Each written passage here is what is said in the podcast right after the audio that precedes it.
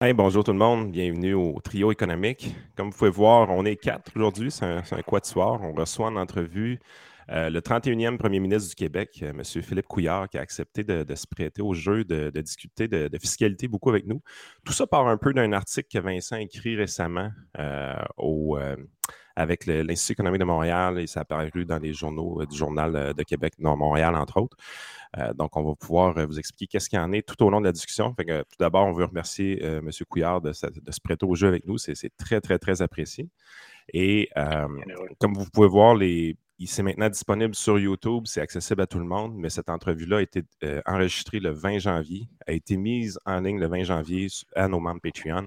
Donc, c'est un des avantages de, de vous abonner euh, sur notre Patreon, c'est d'avoir accès au, contenu d'une manière anticipée et de manière exclusive aussi, euh, en partie pour les bonus qu'on ajoute à la fin euh, de nos podcasts. Alors, sans plus tarder, je vais passer la parole à Vincent Gelozo. toute cette entrevue-là vient un peu grâce à lui, fait qu'on va lui laisser poser les premières questions, évidemment.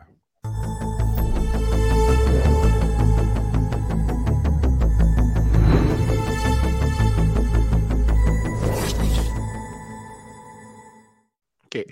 Euh, juste pour un, setup pour, euh, pour les auditeurs, l'hiver 2019, euh, je suis aux États-Unis.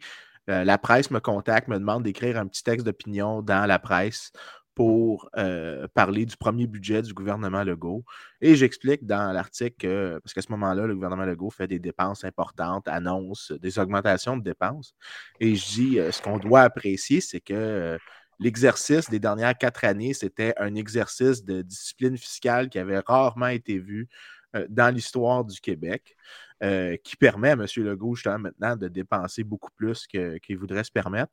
Et euh, quelques jours après l'article, je reçois, je ne me souviens pas si c'était un appel ou un courriel, mais je sais que je pense que c'était un appel sur le téléphone de mon bureau à l'université que je n'utilise jamais. C'était M.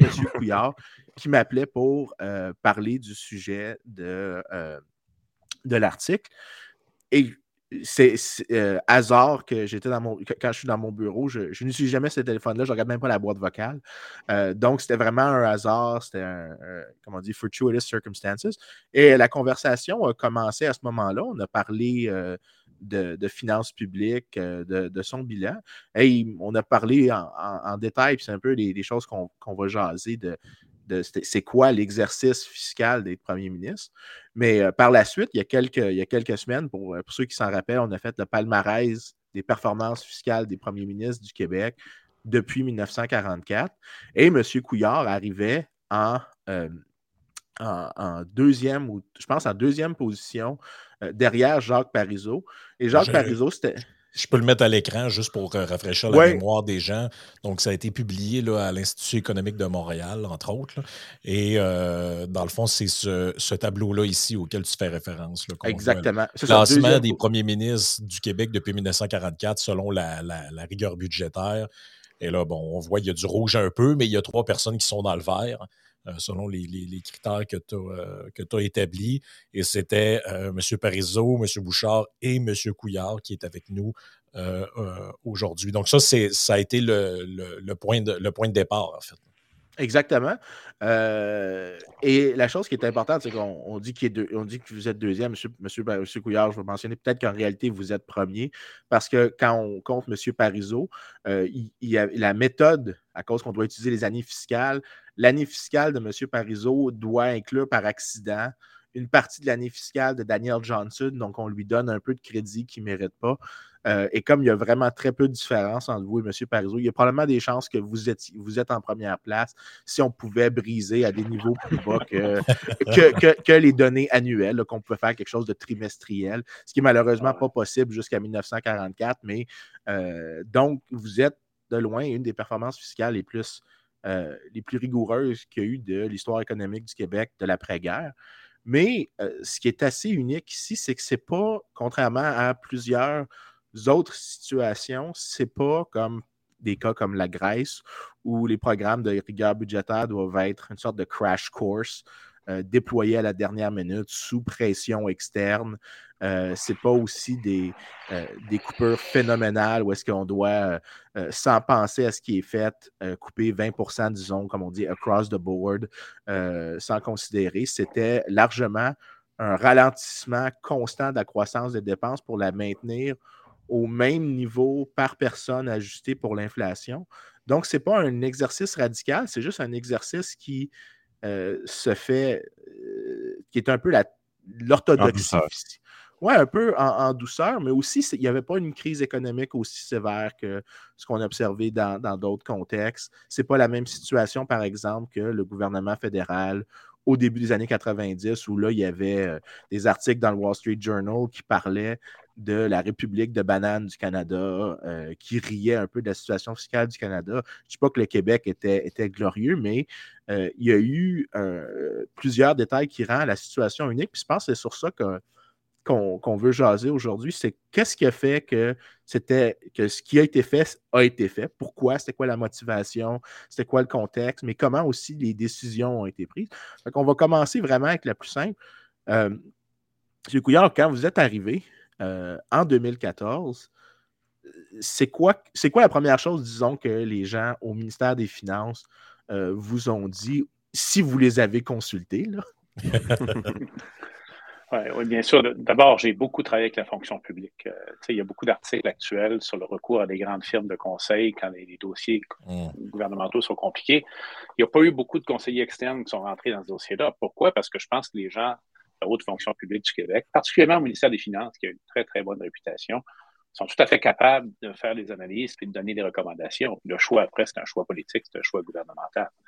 Alors, effectivement, il montrait, les, rapports que je recevais de briefing montraient une, impasse budgétaire probablement plus importante que celle qui avait été dépeinte pendant la campagne électorale. On se souvient que, ou on s'en souvient pas, mais à l'époque, on parlait d'une impasse d'environ un milliard, ce qui, sur un budget comme celui du Québec, est relativement gérable sans faire de, de manœuvres euh, particulièrement accentuées première chose pour moi, c'était de confirmer l'état des lieux. C'est-à-dire que ça, c'est une, une, évidence qu'on me montre, mais c'est quoi la réalité? Alors, on a, on a décidé de faire appel à deux évaluateurs externes, M. Godbout, M. Montmarquette, euh, à distance l'un de l'autre, et puis ils ont tous les deux produit un rapport qui montrait une impasse budgétaire variant entre 5 et 7 milliards selon ce qu'on rentrait ou ce qu'on rentrait pas dans les calculs. Alors ça, c'était la première chose à faire, c'est de bien montrer quel était l'état des lieux.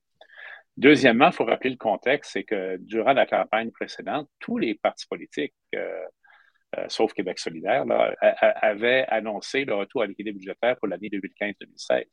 Aujourd'hui, c'est comme si personne ne s'en souvient, là. mais à l'époque, tout le monde avait de façon enthousiaste euh, dit nous aussi, on va faire l'équilibre en 2015-2016.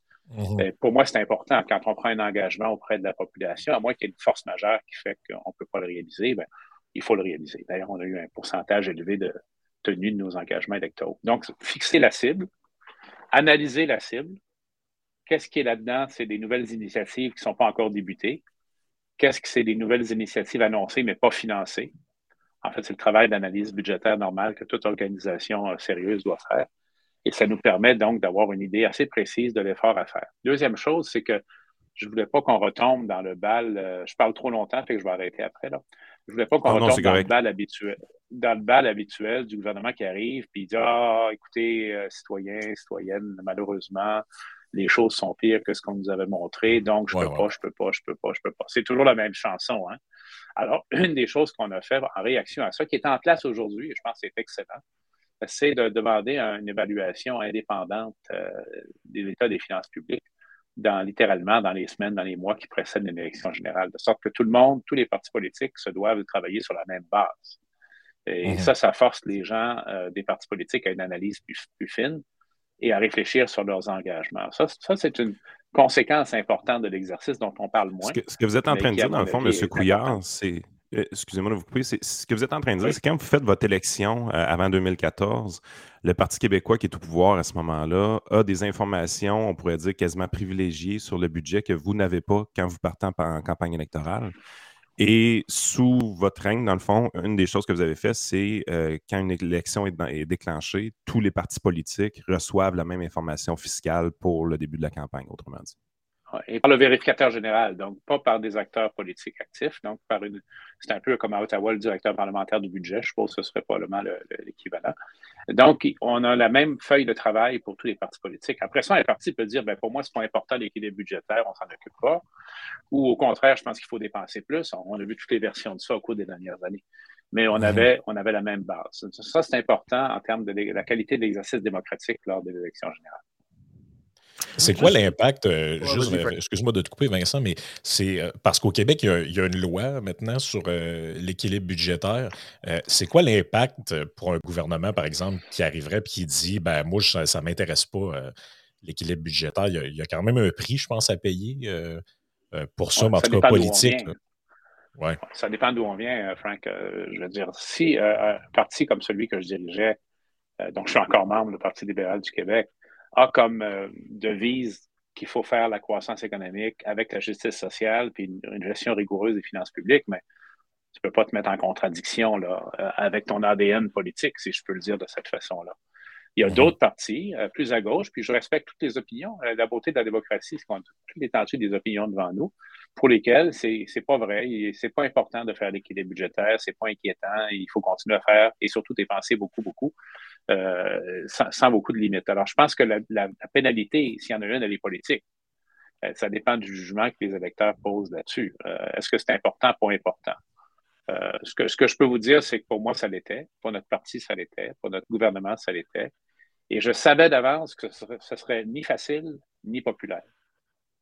Mmh. et ça, c'est quelque chose qu'il faut savoir. Ce qui m'inquiète, je suis à côté ici dans le, la tournure que ça a pris, Maintenant, il est commun de voir dans les journaux, commentaires, que les années de mon gouvernement ont été des années d'austérité, comme si c'était une chose que vous avez mentionné, la Grèce, l'Angleterre. Mhm. Toutes les, comparaisons les plus catastrophiques possibles sont mises de l'avant, alors qu'il n'y en est rien. Puis la conséquence malheureuse pour le Québec, c'est que chaque fois maintenant que quelqu'un va dire qu'il veut mettre un peu d'ordre dans les finances publiques, il va se faire taxer d'austérité, puis il va se faire couper le sifflet dès le début. Et ça, ça ben, prend beaucoup de force politique pour, pour euh, répondre à ça. C'est arrivé dans la dernière campagne euh, électorale, sans trop rentrer dans, l'actualité puis dans la politique, mais je me souviens plus exactement du phrasé, là, mais à un moment donné, dans la dernière, dans les derniers, un des derniers débats des chefs, M. Legault a dit à quelqu'un Ce que vous voulez, c'est nous ramener à l'austérité de, des ah libéraux. Tout, Donc, tout le monde a rentré. et en oubliant que tout le monde avait pris le même engagement, ce que, je trouve personnellement assez cocasse. Là. Mais, mais ça, c'est la nature du jeu politique. Donc, ça, c'est un peu inquiétant. Euh, j'espère qu'il va y avoir un resserrement un peu des commentaires et des analyses parce que sinon, la prochaine personne ou la prochaine partie politique qui va dire aux Québécois, puis c'est toujours nécessaire un jour ou l'autre, peut-être que ça va être nécessaire plus, plus, prochainement qu'on pense avec les événements actuels. Euh, chaque fois que quelqu'un va dire, ben, je vais ramener l'équilibre public, euh, les, défenses publiques, immédiatement, ça va être l'accusation d'austérité, de, puis de catastrophe, etc. Alors, c'est important d'avoir des gens qui résistent à ce courant-là, qui ne veulent pas nager nécessairement avec le courant, puis disent non, non, c'est important. il y a des bonnes raisons pour lesquelles c'est important. Et paradoxalement, contrairement à ce que certains avancent, une des principales raisons, c'est de maintenir les services publics. Euh, si, on a une, euh, recette, si je peux l'appeler ainsi, comme on avait au Québec, euh, une combinaison d'une économie de faible croissance, une fiscalité assez lourde. Je pense qu'on peut, peut se le dire. Il y a des bonnes raisons pour ça, mais la fiscalité est lourde.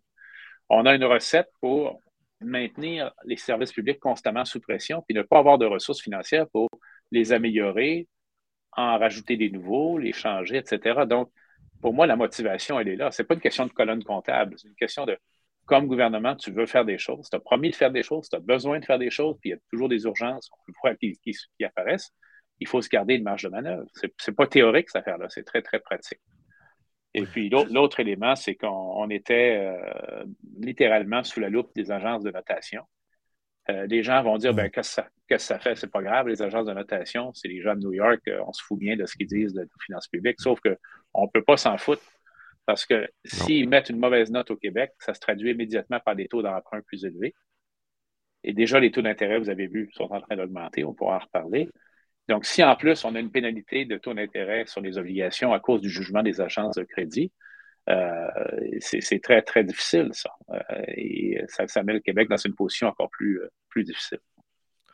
Juste euh, une sorte de, follow-up. Vous avez dit que le chiffre qu'on vous a donné d'évaluation externe, c'était 7 milliards. Donc, ça, c'est à peu près 2% du PIB, le déficit qui vous était annoncé, juste pour les auditeurs, pour donner un ordre de proportion. Ce qui est quand même assez mm-hmm. gros, là, historiquement. Un petit déficit, généralement, qui est jugé comme par accident ou par une crise, quelque part entre 0 et 1. Dès que tu dépasses le 1, c'est probablement que soit tu as une crise extrême, ce qui est difficile à justifier en 2014. Je vois, à moins que quelqu'un au ministère des Finances vous a dit qu'il y avait quelque chose qui se passait, mais de ma connaissance de l'histoire économique, il n'y a pas de crise économique euh, sévère en 2014. Il n'y a rien qui prédit quelque chose qui s'en vient, qui nécessite des déficits. Donc, c'est largement structurel. Donc, c'était le résultat de décisions euh, conscientes plutôt que le, résultat d'accidents. Mais euh, juste pour savoir, quand ils vous ont donné ce chiffre-là, maintenant qu'on l'a mis un peu en proportion, le, c'est un peu important, parce les auditeurs pensent que la dette publique, les, taux sont fixes sur toutes les, dettes déjà émises, mais il y a une proportion des bons du Trésor qui sont à taux variable. Donc, euh, si les agences de crédit décident de, changer, il y a une partie de la dette déjà existante que le dont le coût de, la repayer augmente aussi. Est-ce qu'il est y avait une proportion importante de, de ça ou c'était une petite proportion? Ou c'était vraiment, la, la ben peur, c'était vraiment pour les nouvelles dettes, le temps qu'on fasse un plan de rigueur? Donc, il faut qu'on se finance pendant un déficit pendant qu'on le coupe un peu, mais il faut quand même qu'on le fasse. Ça ne se fait pas sur un an.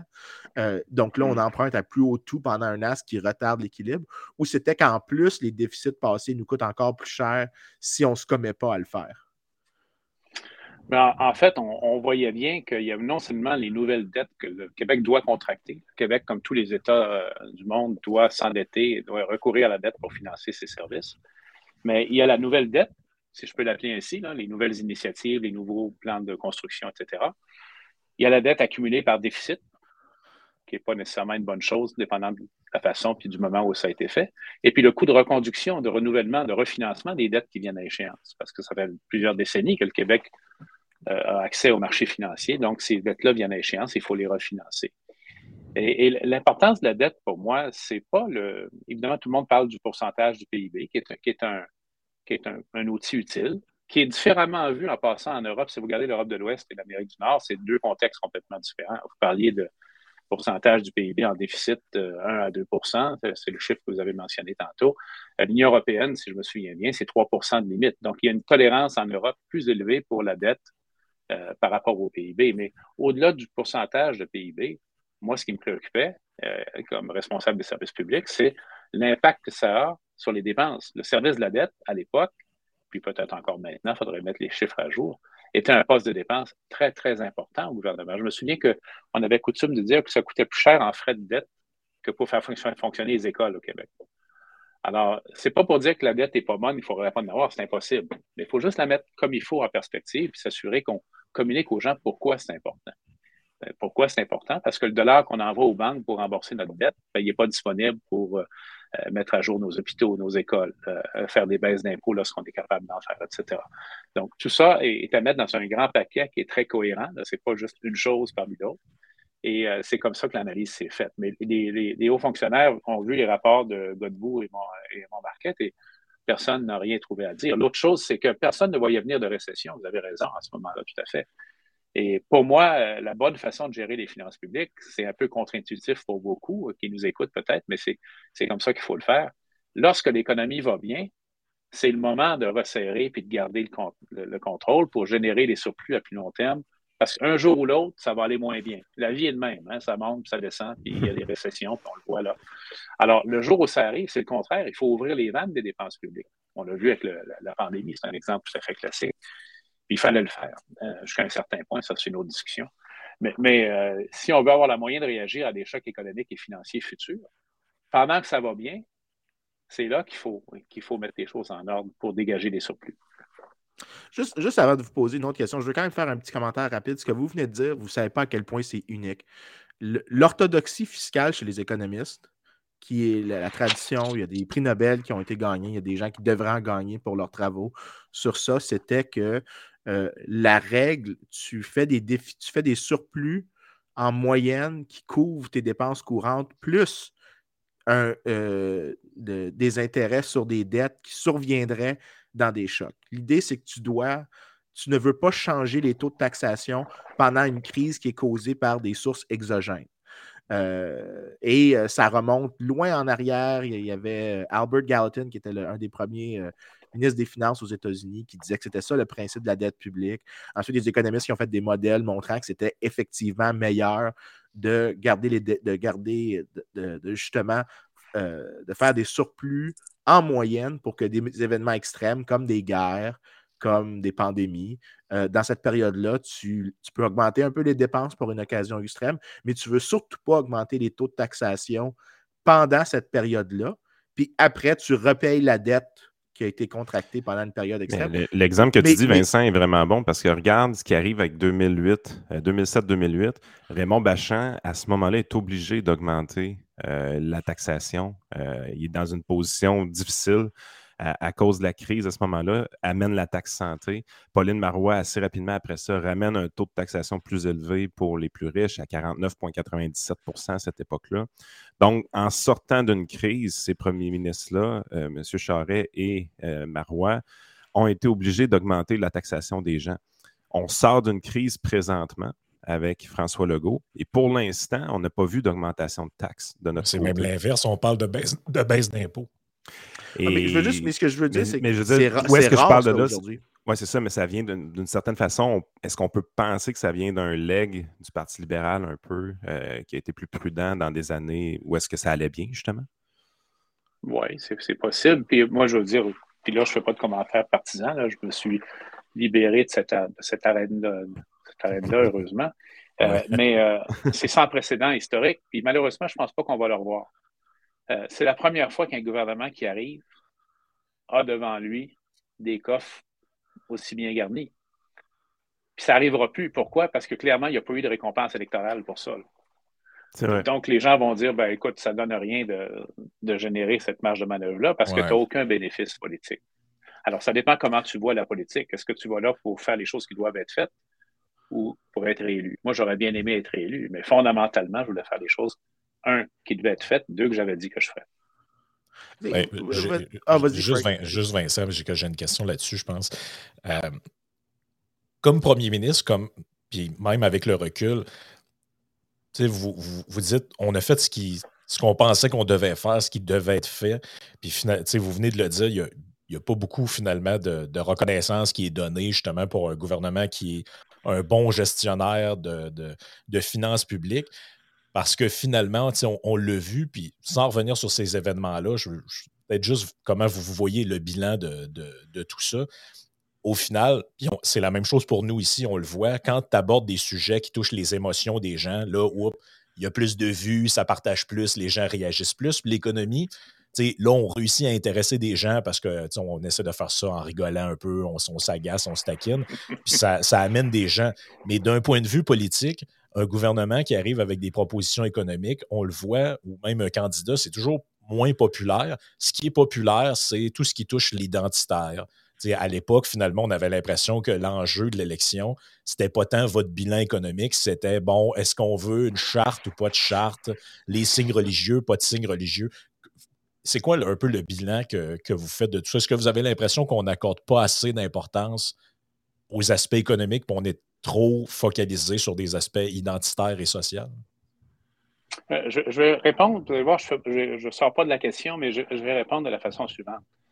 Euh, tout dépend euh, de la raison pour laquelle quelqu'un va en politique ou un parti politique veut être élu et jusqu'à quel point les questions de conviction profonde sont prédominantes par rapport à l'intérêt d'être élu? Encore une fois, j'aurais bien aimé être élu, j'avais encore du travail utile à faire, je crois, mais euh, les, électeurs en ont décidé autrement. Euh, donc ça, c'est ce qui c'est ça qui est, à, qui est, à, la base de tout. C'est comment, comment on voit les choses? Est-ce que il y a plein de raisons qui auraient milité pour que je fasse pas ce que j'ai fait? Euh, il va arriver ci, il va arriver ça, catastrophe. Euh, en plus, au même moment, imaginez, on négociait le renouvellement des conventions dans le secteur public. Donc, évidemment, l'appareil de négociation, puis je ne les blâme pas, c'est de bonne guerre on a brandi le, drapeau de l'austérité catastrophique euh, et ça n'a pas aidé certainement notre cause politiquement. Mais, ceci dit, je pense qu'il fallait, il fallait le faire. encore une fois, c'est relatif au service public. Moi, contrairement à ce que certains pourraient croire, croire, je crois beaucoup à la solidarité et au rôle de l'État dans les crises publiques. On le voit actuellement. Mais pour moi, c'est une question de moyens. La solidarité sans moyens de la réaliser, c'est du vent. Je le disais à l'époque, il y a des gens qui n'aimaient pas ça. Par parler de solidarité et de programmes collectifs plus ambitieux sans avoir les moyens réels de les réaliser, euh, à la limite, je trouve ça cruel.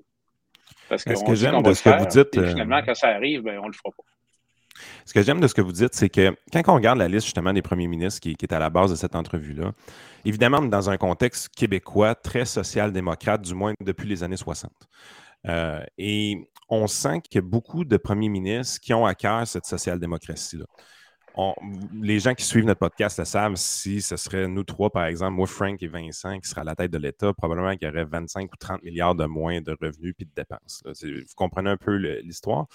Euh, mais un, homme comme vous, vous n'êtes pas un conservateur. Vous n'êtes pas euh, quelqu'un qui veut une austérité très. qui veut une baisse des services publics, qui veut redonner au privé. Vous êtes réellement un social-démocrate. Sauf que mm-hmm. dans ma perspective, ce que je trouve que plusieurs social-démocrates sont en train de perdre, puis je ne mettrai pas François Legault là parce que euh, c'est quand même pas dur à de son côté. Mais je vais, mettre, je vais mettre définitivement Justin Trudeau dans cette catégorie-là, par exemple. C'est qu'à un moment donné, on perd la notion de pérennité de cette social-démocratie-là. Donc, les, services publics euh, abondants pour la population fournis par l'État, il faut que ce soit financé. Si on ne les finance pas, c'est sûr qu'à un moment donné, il y a un gouvernement conservateur qui va arriver et qui va couper énormément dans, les dépenses. Du moins, c'est ce qu'on a déjà vu au Canada anglais. Ce n'est pas encore arrivé nécessairement au Québec parce que dans l'histoire des premiers ministres québécois, dans ma tête, euh, qui sont très social-démocrates pour la plupart, euh, il y a eu toujours une conscience des services publics qui devaient être bien financés. On peut penser à Paris, on peut penser à Bouchard, euh, mm-hmm. même du temps de, Bourassa ou, euh, même René Lévesque. Il y avait cette conscience-là d'avoir des, finances en ordre pour pouvoir se permettre cet appareil étatique-là. Le danger, mm-hmm. à mon avis, pour un social-démocrate, c'est de tomber dans l'excès de la dépense et un jour euh, mettre la table, autrement dit, pour que des gens beaucoup plus conservateurs au, point, au plan fiscal viennent carrément euh, briser le rêve social-démocrate d'une certaine façon, donc privatiser des grands pans mm-hmm. de, services qui sont donnés par l'État présentement. Vous avez raison, puis je partage cette opinion-là. C'est faire de la social-démocratie, puis merci pour l'étiquette, je la revendique avec fierté. Euh, faire de la social-démocratie sans avoir les moyens de la réaliser, pour moi, c'est du vent. À la limite, c'est pas honnête envers la population.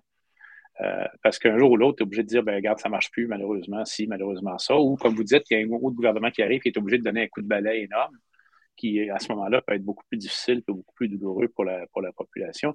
Euh, au passage, vous, vous parlez euh, de Jacques Parizeau, de même que dans l'introduction de, Vincent. moi, je, suis content d'être près de lui dans votre classement.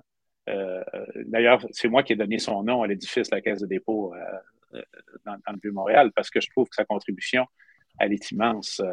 Euh, non seulement comme ministre des Finances, mais également auparavant comme haut fonctionnaire. Il est de ce groupe La Révolution tranquille qui a créé la Caisse de dépôt, qui a créé la Régie qui a donné vraiment au Québec euh, beaucoup de moyens de ses, ambitions. Et euh, je pense qu'il faut lui être reconnaissant pour ça. Alors, je trouvais que c'est un exercice apolitique ou non partisan qui était utile de, poser ce geste-là, puis j'en suis conscient. Donc, pour revenir à la social-démocratie, un, modèle que j'ai en tête qui n'est pas souvent mentionné, c'est Tommy Douglas. Vous devez être familier avec Tommy Douglas euh, de Saskatchewan, qui est vu comme le fondateur du, euh, du système de santé canadien. C'est lui qui a démarré en Saskatchewan l'assurance hospitalisation au début, qui s'est étendu par la suite à tout le Canada, puis le Québec a été une des dernières provinces à joindre à ça pour créer ce qu'on a aujourd'hui comme assurance maladie hospitalisation publique. Mais Tommy Douglas, malgré ce que certains pensent, qui est probablement un des pères du socialisme québécois, euh, canadien, pardon, si j'avais à le décrire de façon simple, euh, il a dit, puis c'est textuel, vous trouverez ça dans les références, euh, j'aime mieux que les dollars publics soient consacrés aux services publics que retournés aux banquiers. Euh, c'est quand même intéressant comme, comme, phase. Et puis, il a fait 17 budgets équilibrés de suite, Tommy Douglas, quand il était à Saskatchewan. Bon, c'était pas la même complexité, c'était pas la même époque, mais donc, il y a, cette, cette, tentative de classer les gens comme étant antisocial ou anti-progressisme ou anti-social-démocratie, parce qu'il gère bien les finances publiques, pour moi, c'est insensé.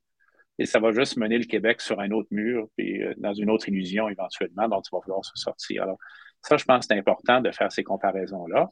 Puis il faut également utiliser les mots de la langue française correctement. Euh, encore une fois, lorsqu'on parle d'austérité, pour ce que j'ai réalisé avec mon gouvernement, et c'est curieux, personne ne fait l'exercice. Peut-être qu'un groupe comme le vôtre, euh, Vincent, pourrait le faire.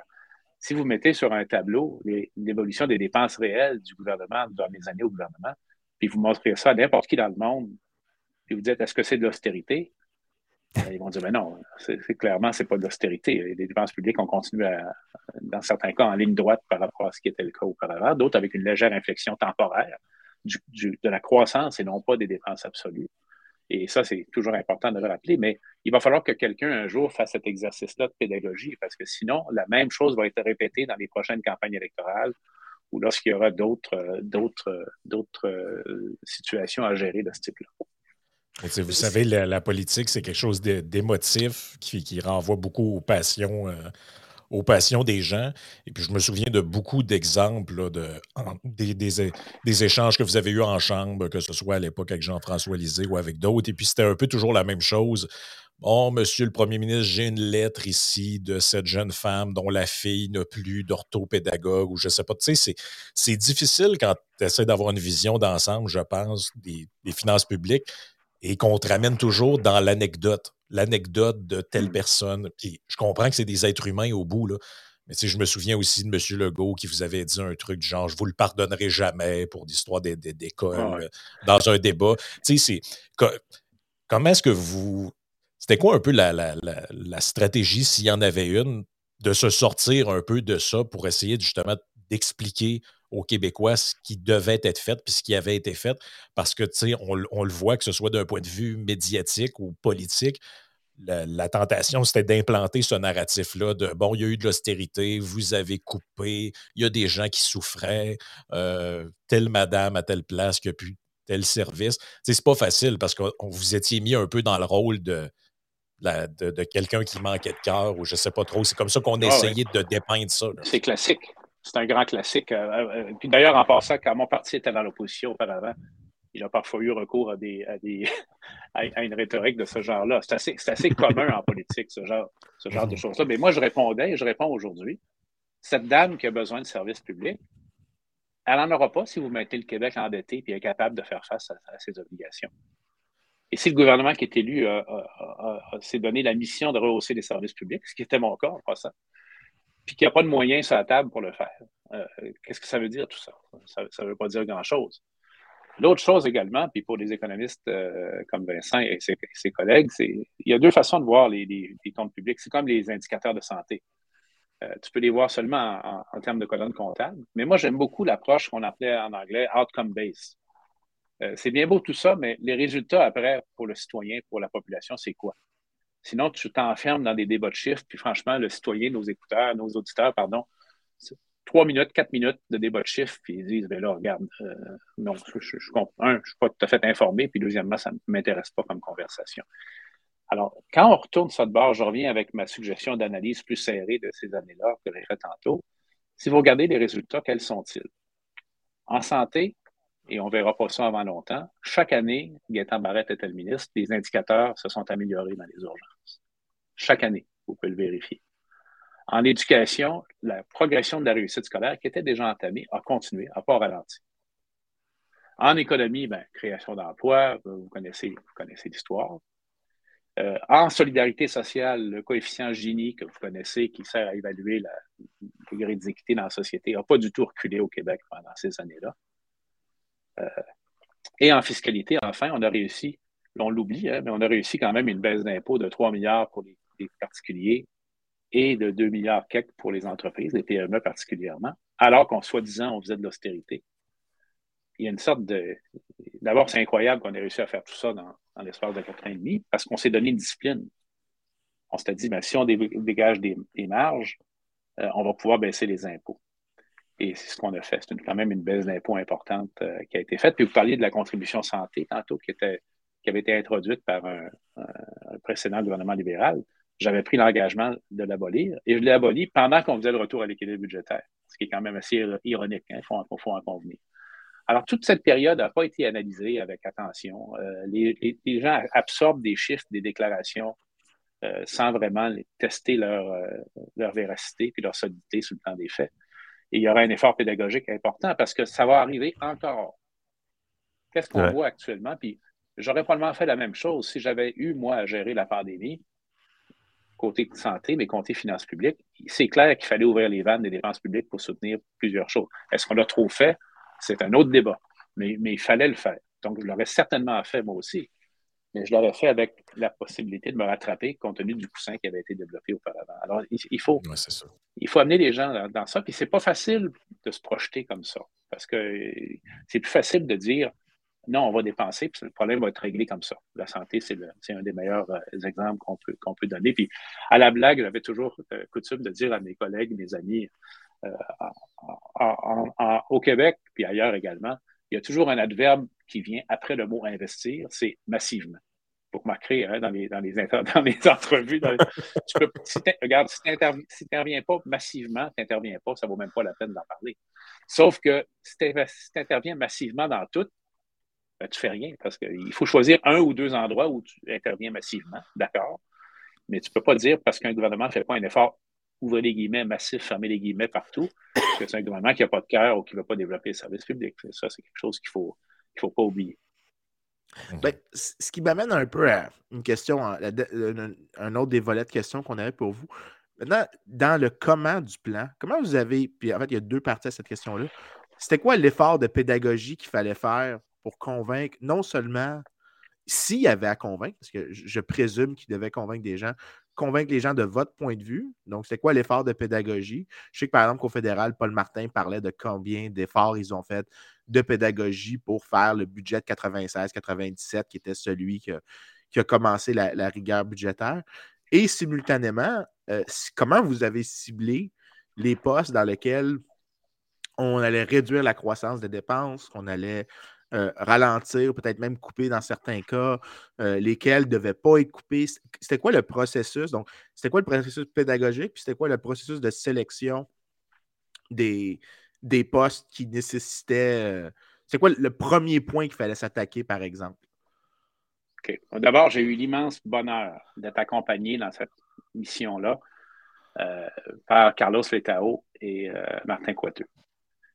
Euh, je ne suis pas certain que seul ou avec des gens qui n'auraient pas eu ce calibre-là, que j'aurais été capable de le réaliser. Parce que la méthodologie, elle était là et les motivations, elles, étaient là.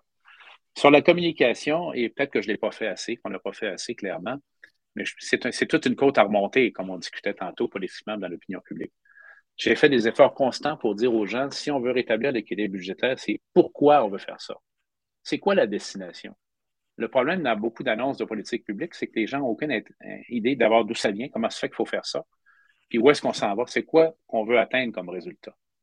Et puis le résultat, c'était de se donner les moyens de nos ambitions, si je le résume de façon un peu simpliste, là, peut-être.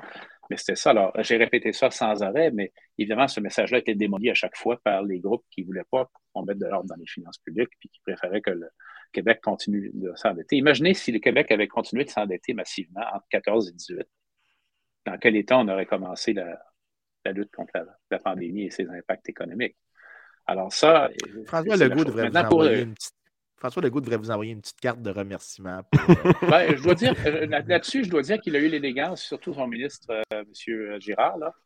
À leur arrivée, ils ont dit, il fallait qu'il dise, je crois, qu'effectivement, les, les, finances publiques du Québec étaient en bon état.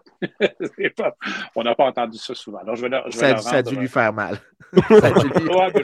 Ben, il l'a dit, puis je pense qu'il le croit également. Euh, ils ont vu les choses parce que les partis d'opposition nous disaient c'est même pas vrai, vos affaires, euh, les finances publiques ne euh, sont pas si bonnes que ça, De sorte que quand quelqu'un arrive et dit effectivement, le, travail a été bien fait, mais ben, ça donne une certaine valeur aux commentaires. Maintenant, revenons à la question de comment est-ce qu'on fait méthodologiquement.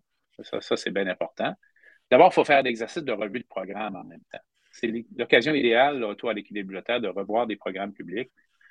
Mais ça ne finit jamais très bien parce qu'il y a toujours des raisons pour ne pas toucher à tel, tel, tel, tel, programme. Et puis, euh, ne cachons pas, et puis ce n'est pas, pas mauvais nécessairement, il y a beaucoup de résistance dans la machine administrative pour changer ça. Il y a toujours des raisons de ne pas le faire. donc, euh, mais, l'exercice lui-même est utile. Alors, tu prends des programmes, puis tu dis, OK, ce programme-là, est-ce qu'il atteint les résultats souhaités? Euh, est-ce qu'il est pertinent en 2018, en 2014 ou maintenant en 2022? Est-ce qu'il doit être éliminé, modifié à la baisse? Et, ce qu'on oublie toujours, aussi parfois modifié à la hausse? Il y a certains programmes très utiles qui ne donnent pas de résultats parce qu'ils, fond, ils devraient être mieux pourvus en, ressources. Alors, l'opération de, revue de programme est toujours très, très importante. Et puis, la fixation des cibles se fait avec le ministre des Finances et le président du Conseil du Trésor et on donne des cibles à chaque ministre, à chaque ministère. Et l'important, c'est le suivi. Euh, je suis un peu tannant. Là. Quand, quand les gens s'écartaient des cibles, il fallait qu'ils expliquent pourquoi. Et puis, il fallait dire, ben non, euh, je ne suis pas capable. OK, tu n'es pas capable. Pourquoi tu n'es pas capable? Puis avoir une discussion. En général, on a fini par réaliser la plupart des choses qu'on devait réaliser. Est-ce qu'il y avait une résistance à l'intérieur? Est-ce qu'il y avait une résistance à l'intérieur de l'appareil bureaucratique? Je pense un peu à l'émission. Euh, OK, donc il y avait, parce que je pense un peu à l'image de la série en Grande-Bretagne, Yes Minister, où euh, la source d'objection constante, c'est toujours les, fonctionnaires du ministère du, de, de, l'échiquier en Grande-Bretagne qui décident de... Non, non, non, jamais on baisse les impôts parce que c'est notre argent et jamais on dépense, on, dépense moins parce que c'est nous qui décidons qu'est-ce qu'on dépense. Euh, c'est un peu caricatural parce que c'est une émission de comédie, c'est une satire. Mais est-ce qu'il y avait, y avait une, est-ce qu'il y avait une résistance à l'intérieur, un, clash entre fonction, les désirs de euh, l'exécutant et celui qui donne à l'exécutant des, des tâches? Est-ce qu'il y avait de la résistance comme ça qui se produisait ou il y avait une certaine harmonie ou même harmonie complète? Ben, l'équipe gouvernementale a embarqué au complet sur le plan politique. C'était plus dur sur certains que d'autres. Puis l'importance de l'effort était différente selon les, selon les, cas parce que les budgets varient beaucoup dans l'intérieur des ministères. Euh, je dirais que dans la, haute euh, fonction publique, euh, j'inclus là-dedans en passant quelqu'un dont je n'ai pas mentionné le nom qui mérite d'être cité, c'est Roberto Iglesias, qui est le secrétaire général du gouvernement, qui sait très bien compter, et deuxièmement, qui a une méthodologie administrative absolument incroyable. Euh, juste une petite note, secrétaire général du gouvernement. Juste une petite note pour les gens. Secrétaire général du gouvernement, mais moi je veux juste être sûr en le disant. Secrétaire général du gouvernement, c'est comme le sous-ministre du premier ministre. C'est ça. C'est le, fonctionnaire en chef du Québec. C'est ça. Alors, de ce côté-là, ça, ça s'est bien passé. Bon, et c'est normal, encore une fois. Il faut, faut, analyser les comportements humains puis analyser que les choses, parfois, doivent être ce qu'elles sont. Euh, quand un ministère euh, a un contact direct avec ce qu'on appelle la clientèle ou la population qui reçoit les services et, les réseaux, hein, les grands réseaux qu'on a, éducation, santé particulièrement, qui sont aux premières lignes, sur la ligne de front pour donner des services, mais ben, c'est clair que, et c'est pas mauvais qu'il y ait ce contrepoids-là, hein, euh, de faire remarquer, écoute, écoute, Premier ministre, écoute, ministre des Finances, écoute, président du Conseil du Trésor, si on fait ça, euh, je suis inquiet que telle, telle chose pourra plus être faite. Il faut, il faut l'accepter, puis le regarder une deuxième fois, puis s'assurer que, euh, qu'on fait les choses correctement. C'est pas mauvais, ça, euh, ait ça. Maintenant, jamais j'ai eu l'impression qu'on me mettait des bâtons dans les roues ou que les gens sabotaient ce qu'on voulait faire. Je pense qu'au contraire, les gens voyaient qu'il fallait embarquer là-dedans, puis ils ont embarqué autant l'équipe des ministres que, que, la, fonction publique, puis ils ont vu les résultats par la suite. les résultats sont ceux que j'ai dit tantôt, là, en termes de résultats pour la population. Euh, je pense qu'on peut, être euh, content d'avoir accompli ce qu'on a, ce qu'on a accompli. Puis c'est un contre-discours total par rapport à ce qui est dit. Parce que lorsque j'entends certains commentaires aujourd'hui, c'est Oh, il y a eu une détérioration épouvantable des services publics pendant ces années-là. Mais ben voyons, montre-moi les temps d'attente en santé, montre-moi le nombre de personnes en emploi en éducation. On a ajouté 3000 personnes dans le réseau d'éducation. Euh, montre-moi le niveau d'équité dans, les revenus, dans, dans l'économie du Québec. Puis montre-moi qu'il y a eu des, résultats catastrophiques, c'est plutôt le contraire, y compris l'économie. Puis euh, euh, je suis content de, le mentionner au passage parce que lorsqu'on a commencé cette opération-là, il y a eu certains collègues de Vincent, des économistes au Québec, qui sont très connus, puis qui sont toujours les références à ce qu'on veut avoir des économistes qui font des commentaires sur les services publics, qui ont prédit que mon gouvernement allait entraîner le Québec dans une récession incroyable. Oh, mais Pierre Fortin, il compte pas, je m'excuse. C'est, Pierre Fortin, on est en chicane depuis 10 années. Moi, je voulais pas mentionner le nom. non, moi, je, l'ai dit. En fait, c'est une règle. Ça, je peux vous dire, ça, ça devrait être un, barème de toute conversation. Si moi et Pierre Fortin, on est d'accord avec quelque chose, il n'y a aucun débat à avoir sur ce quelque chose-là. ben, c'est dit qu'il faut respecter les différentes opinions. Sauf qu'il y a d'autres choses qui avaient été, il y a des choses qui avaient été oubliées. D'abord, c'est que, encore une fois, il n'y a pas eu vraiment de réduction drastique, terrible des dépenses publiques, malgré ce que les gens disent encore aujourd'hui. Et deuxièmement, ce que les gens oublient aussi, c'est qu'on a maintenu la partie dépenses capitalisables, la partie dépenses d'investissement constante. Et ce qui fait bouger l'économie des dépenses publiques, oui, c'est les dépenses de fonctionnement des réseaux, tout ça, c'est des salaires. Juste, pour les auditeurs, dépenses d'investissement, là, on parle entretien des routes, construire un hôpital, construire un hôpital, euh, faire, faire le REM, qui en passant, si on a le temps d'en parler, est une, des dépenses qui viennent avec des. Des dépenses qui financent des, actifs de long terme.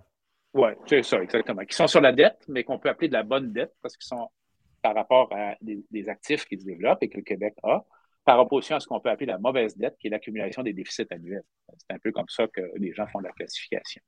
Alors, euh, lorsqu'on analyse ça, tu te rends compte que, coudons, euh, l'économie s'est développée pareil, à un rythme même plus accéléré que dans le reste du Canada dans ces années-là. L'emploi s'est créé au-delà de ce qu'on a. Tout le monde riait de nous, je me souviens, pour le 250 000 emplois. Je ne sais pas si vous vous souvenez de ça. J'avais été euh, dans certaines émissions d'affaires publiques où on montrait là, en direct là, que c'était impossible, que c'était des histoires euh, à dormir debout, que ça ne se ferait pas. Sauf qu'on a créé au-delà de. On n'a pas créé. L'économie du Québec a créé au-delà au -delà de 250 000 emplois. Le gouvernement a créé les conditions pour que l'économie puisse le faire.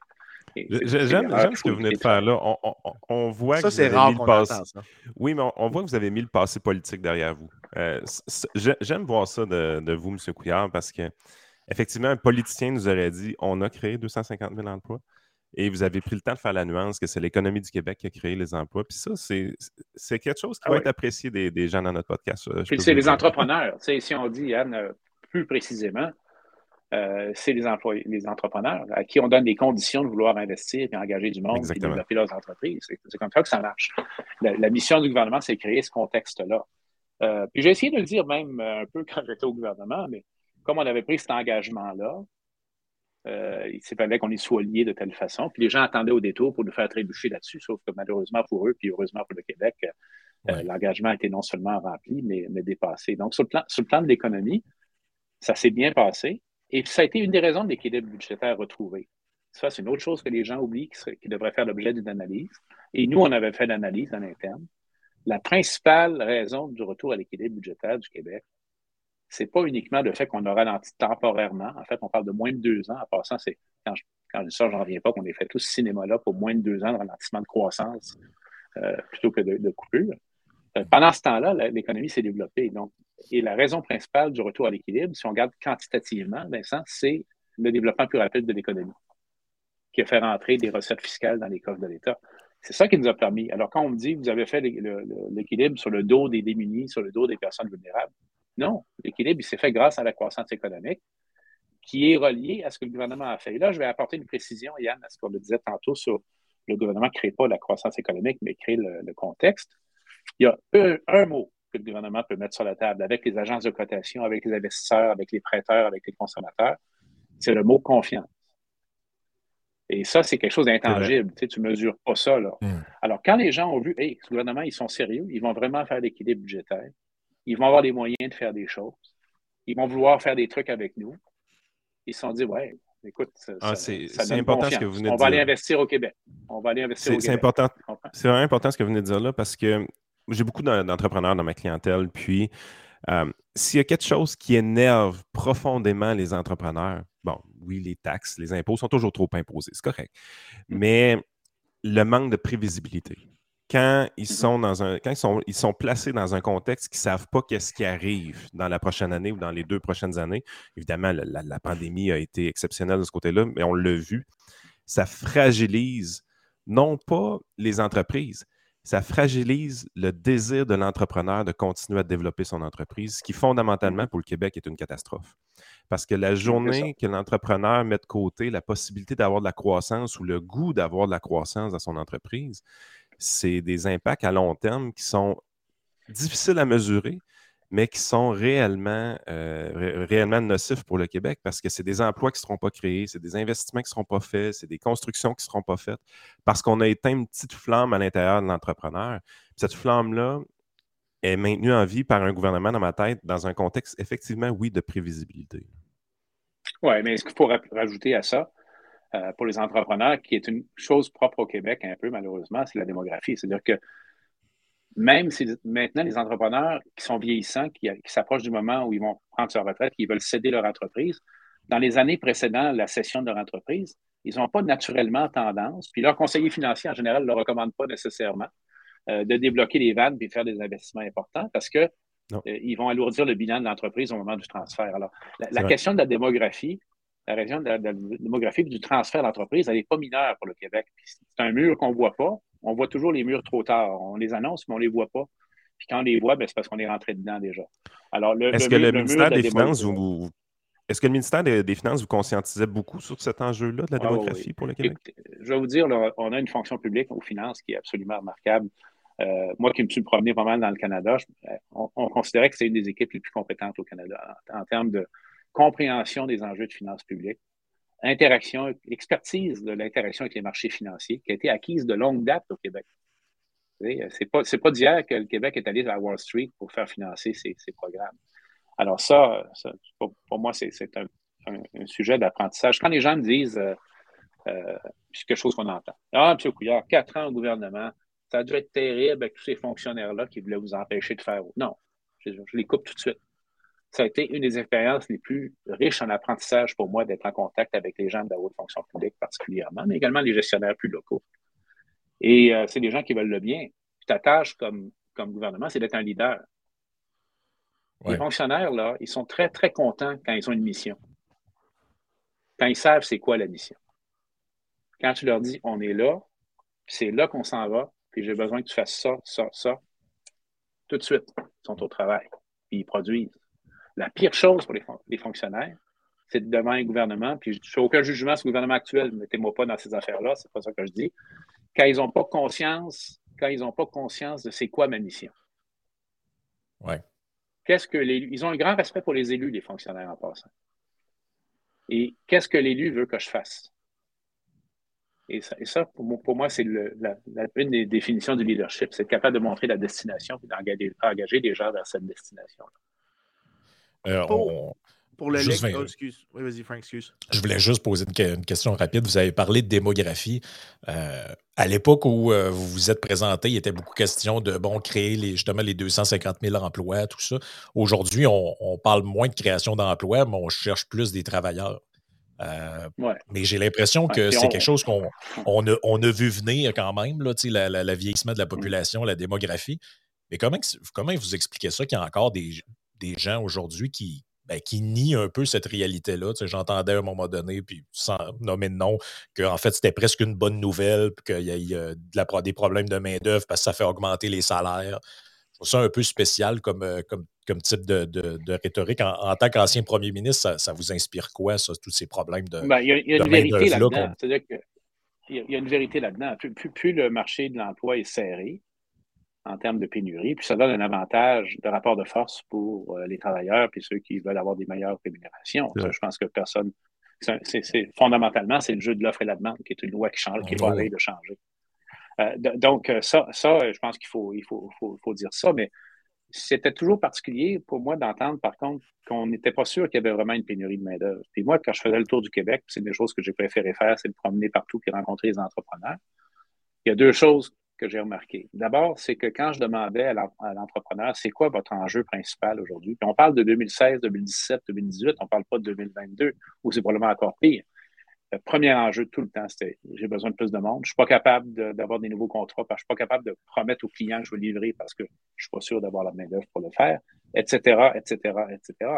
La deuxième chose, ça, pour moi, ça a été une découverte qui allait un peu contre nos idées reçues on a tendance à dire qu'au Québec, on manque beaucoup de travailleurs qualifiés, euh, spécialisés, c'est vrai, mais les employeurs me parlaient également beaucoup du, travailleur, puis c'est pas péjoratif, moins qualifié. Exemple, dans une usine, trouver des, de la main-d'œuvre pour faire l'entretien d'usine, ben, c'est très important également pour le chiffre d'affaires d'entreprise. Alors, il y, a, une pénurie à plusieurs niveaux. C'est certain qu'on veut accumuler plus de gens à revenus élevés. C'est ça qui fait développer le PIB plus rapidement, mais il ne faut pas négliger le fait qu'on a besoin d'emplois dans toutes les catégories.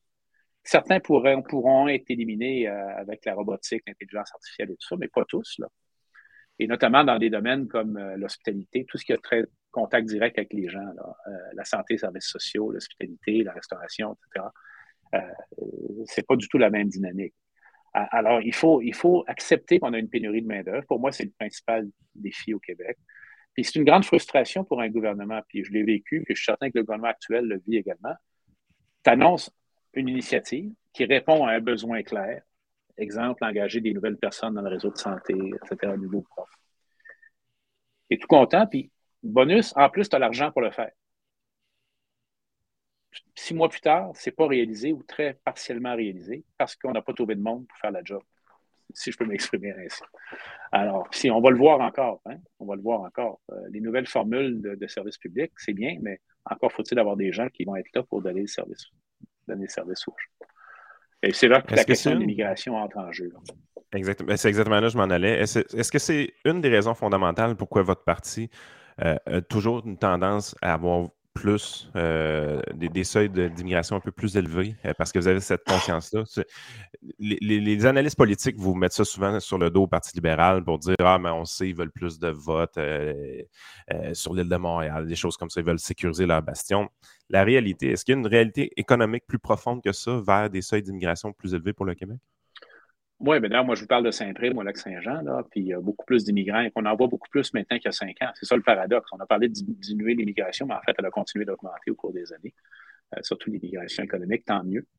Euh, mais on en voit de plus en plus, puis la société québécoise va devenir de plus en plus multi, euh, quand je dis multiculturelle, je vais me faire tomber dessus encore, là, mais je dirais multiple, disons-le comme ça, avec des, des teintes différentes, des langues différentes, mais le français doit demeurer la langue de référence, la langue commune au Québec, personne ne discute ça. Mais c'est en train d'arriver. C'est en train d'arriver actuellement. Puis on le voit même dans les régions plus éloignées comme euh, celle où je réside maintenant. Euh, la question également est assez fondamentale pour euh, notre parti parce que si on avait à, me demander de définir les, deux principaux ancrages du Parti libéral du Québec, je ne fais pas un prêche partisan, là, les gens font bien ce qu'ils veulent dans l'urne, lors des votes et tout. il y a deux mots que, que j'aime citer. Un, c'est le libéralisme c'est ça, Parti libéral, c'est un grand mouvement qui s'appelle le libéralisme, qui est un mouvement que vous connaissez, qui a, des angles économiques, sociaux, politiques. Et ça, c'est fondamental, incluant la liberté individuelle. Et pour ça, pour nous, c'est important. Donc, il y avait une mission économique, mais il y avait une mission sociale également dans la vision qu'on a de la société. Puis c'est quoi être un, Québécois euh, aujourd'hui? le nombre de Québécois qui viennent d'ailleurs ou qui sont nés ailleurs va faire juste augmenter au cours des prochaines années, ce qui est loin d'être une mauvaise chose. Mais là, le virage qu'il faut prendre, parce qu'on revient toujours à ces questions d'identité, elles existent, il ne faut pas les nier, elles sont là. Moi, mon ancêtre est arrivé en 1613 au Québec, dans les premiers compagnons de Champlain. Là. quand on parle de, Québécois de souche, ben, je lève la main, je dis, si on prend cette définition-là, ben, je revendique le titre. Là. Je suis 11 générations de suite depuis euh, Guillaume, mon ancêtre, qui est arrivé en 1613 à Québec. Mais la deuxième partie, elle, pas tout le monde qui l'acceptait. Je veux dire, une fois ceci dit, mon niveau de citoyenneté québécoise canadienne n'est pas supérieur à celui au niveau de quelqu'un qui est arrivé il y a 3, 4, 5 ans chez nous. Parce que ça, c'est l'ancrage même de la démocratie. Si tu veux attirer des gens chez toi, il faut en faire des citoyens. Des citoyens à part entière, ça a les mêmes droits politiques et ça a les mêmes prérogatives que n'importe quel autre citoyen, même si ça fait 3, 4, 11 générations que les gens sont chez nous. Alors ça, c'est un point de désaccord qu'on avait clairement là, avec une grande partie de l'opinion publique, puis que je maintiens. Moi, si, j'ai à, parler d'une fierté que j'ai, outre la question technique euh, des équilibres budgétaires, c'est que j'ai jamais reculé sur mes principes et mes convictions profondes. Comme j'ai dit une couple de fois, j'ai pas voulu les échanger pour des votes. Ça a été très facile de dire, oh, je vais laisser faire l'équilibre financier, c'est trop dur ou euh, je vais laisser faire les droits des personnes immigrantes, c'est pas grave, la majorité va continuer à voter pour moi. Je ne bois pas de ce lait-là, moi. Donc, voici ce en quoi je crois. Voici ce que je veux faire parce que je crois à ça. Et c'est ça. Il faut, il faut pas. on peut décider que ce n'est pas important. Ben, juste, il, y a, tout un de variétés. Juste pour les, quelques minutes restantes, il reste une question qu'on voulait vraiment vous poser omettons la pandémie et essayons pas de faire des commentaires sur, sur M. Legault. Disons que vous aviez été réélu en 2018. Qu'est-ce que le gouvernement Couillard avait en tête fiscalement pour les quatre années subséquentes? Encore une fois, on, on nommait la pandémie là, parce que ça, ça fait trop, on, on extrapolerait beaucoup trop dans la fiction, mais dans la fiction raisonnable, disons, qu'est-ce mm-hmm. que, qu'est-ce que vous aviez en tête pour les quatre ans qui, euh, qui suivaient en, termes de, en termes de politique fiscale? Mais d'abord, vous avez raison, mettons, à côté de la pandémie, c'est un événement, là, Black Swan, c'est un, un, signe noir qui est arrivé, puis que, honnêtement, si j'avais été au gouvernement, je ne pense pas que mon gouvernement aurait géré ça de façon très différente euh, de ce que le gouvernement actuel a fait, parce qu'il reçoit les conseils de la, santé publique essentiellement. Et euh, c'est un appareil important à préserver. C'est une discussion séparée, la question de la pandémie. Maintenant, mhm. pour revenir à votre question sur quel était le plan, ben, on avait un plan, effectivement, un qui était de maintenir la gestion rigoureuse des finances publiques. Je ne dis pas la gestion sévère des finances publiques, je dis juste la gestion rigoureuse, s'assurer que les plus les dépenses, l'endettement, la fiscalité demeurent bien, bien alignées pour nous permettre de continuer des développements en santé, par exemple, avec la question des ratios d'employés, qui était une solution que Gaëtan avait développée, qui était prête à être, utilisée pour contrer un peu la question du temps supplémentaire obligatoire et tout, s'assurer d'avoir une meilleure condition de travail pour les employés du secteur public. Euh, ça, on aurait fait ça. En éducation, continue d'augmenter euh, les ressources pour la réussite scolaire. Et, en, termes économiques, euh, fiscales, si possible, faire des baisses d'impôts. Puis moi, je n'ai jamais été un chevalier pour les baisses d'impôts sans compromis. Là. Baisses d'impôts quand, quand, tu peux les financer. Il n'y a rien de pire que des baisses d'impôts non financées ou non finançables. Ça fait juste ajouter au problème, ce qui amène après les gens à dire que les baisses d'impôts, ça ne sert à rien. Euh, alors, donc, il faut, il faut s'assurer lorsqu'on les fait qu'on est en moyen de les faire, ce qui était le cas. Moi, j'aurais fait le, mandat sans baisse d'impôt, j'aurais été un peu déçu, mais euh, that's life. Euh, j'ai eu la capacité de les faire parce que la situation économique et financière le, permettait. Monsieur Couillard, on va vous remercier d'avoir été là avec nous. C'était hyper intéressant de voir un regard de l'intérieur. On va finir ça avec une dernière question, puis ça va être votre mot de la fin.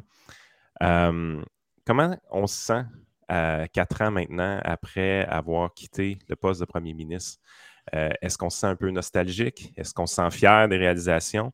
Puis, euh, comment vous voyez votre avenir à vous personnellement de vivre au Québec à Saint-Prime? Comment vous voyez ça? Est-ce que c'est vraiment une retraite complète? Est-ce que vous continuez à travailler de votre côté? comment on se sent comme, comme ex-premier ministre quatre ans plus tard? Bon, c'est certain que la, la, défaite électorale a été une déception. Là c'est pas normal de ne pas être déçu quand tu, quand tu te présentes à l'élection. Alors, euh, oui. Euh, puis, comme vous voyez, j'avais des idées, on avait des idées. Peut-être qu'on aurait dû mieux les développer. Ça, c'est une autre discussion. Euh, il n'y a pas vraiment de nostalgie parce que je vais vous faire une comparaison surprenante. Qui a étudié en philosophie parmi vous? Il y en a un. C'est moi. Alors, c'est Socrate qui disait Vivre, c'est apprendre à mourir. Ce qu'il voulait dire, c'est que tu, tu, tu, tu reconnais vraiment la vie en tant que telle, toute sa plénitude au moment où tu acceptes la réalité de ton décès inévitable et éventuel. En politique, on n'est pas à la même échelle, c'est la même chose. Moi, j'étais convaincu qu'il fallait entrer avec une perception profonde de l'inévitabilité d'une défaite électorale ou euh, d'autres événements qui fait qu'on quitte, le, quitte le gouvernement. Je le savais, ça. Et je ne me suis jamais considéré comme propriétaire euh, euh, du, siège de premier ministre comme locataire, et locataire avec la gratitude à la population de me permettre d'occuper cette, fonction-là. Et euh, il faut garder ça comme ça, parce que c'est là qu'on commence à, faire des erreurs, quand on commence à penser que le, siège nous revient de droit. Et euh, c'est jamais comme ça que j'ai vu ça. Maintenant, pour ce qui est de, mes activités, ben, je ne suis pas retraité encore. Je ne veux pas retraiter. Moi, je ne suis pas le genre de gars capable de rester à rien faire. Par contre, je ne veux plus nécessairement travailler à temps plein. Donc, euh, vous avez vu, j'ai fait cette aventure avec la British Vote pour l'industrie des batteries qui malheureusement a tourné court euh, pour des raisons de financement et autres. Là. De sorte que je suis encore là pour faire du conseil, euh, conseil d'administration, conseiller les gens à, plusieurs niveaux, mais à un rythme qui correspond plus à genre de vie que moi et mon épouse on veut avoir maintenant. Puis déménager en région, pour moi, été une décision totalement assumée, avant d'ailleurs l'élection. Euh, moi, j'avais j'ai déménagé ici en 2009 parce que j'aime la région, j'aime les gens. En plus, mon épouse Suzanne viendra verbal, alors vous comprenez bien que qui prend femme prend pays. Hein. Je pense que maintenant. Et puis, j'aime beaucoup ça. J'aime beaucoup ça vivre en région, puis je ne me vois pas euh, quitter la région. D'ailleurs, Les gens pensaient toujours que j'avais déménagé. Ça, c'était drôle. Je me promenais dans les épiceries ici, puis Ah, M. Couillard, finalement, vous êtes vous passez nous voir. Non, madame, je ne passe pas vous voir, j'habite ici. les, gens, pensaient que parce que j'avais été parce que j'avais été élu premier ministre, automatiquement, j'allais vouloir déménager à Montréal euh, ou à Québec, ce qui n'a pas été le cas. Donc, je vais rester ici. Euh, ma femme et moi, on a des projets de voyage, euh, on a toutes sortes de on a une famille qui grandit, des petits-enfants et tout. Euh, il est le temps de passer le flambeau à une nouvelle génération. Moi, je serai toujours là pour rendre service au Québec. Là. Mais pour moi, la bataille électorale, la bataille politique partisane, c'est terminé. Mais si je peux être utile, je serai heureux d'être. Ben, Merci beaucoup de votre présence. On va souhaiter que les, euh, euh, ce que Vincent a essayé de, corriger un peu dans la, perception des, des faits ait peut-être de la pérennité, puis qu'on puisse voir le, bilan pour ce qu'il est et non pour ce qu'on a raconté qu'il était.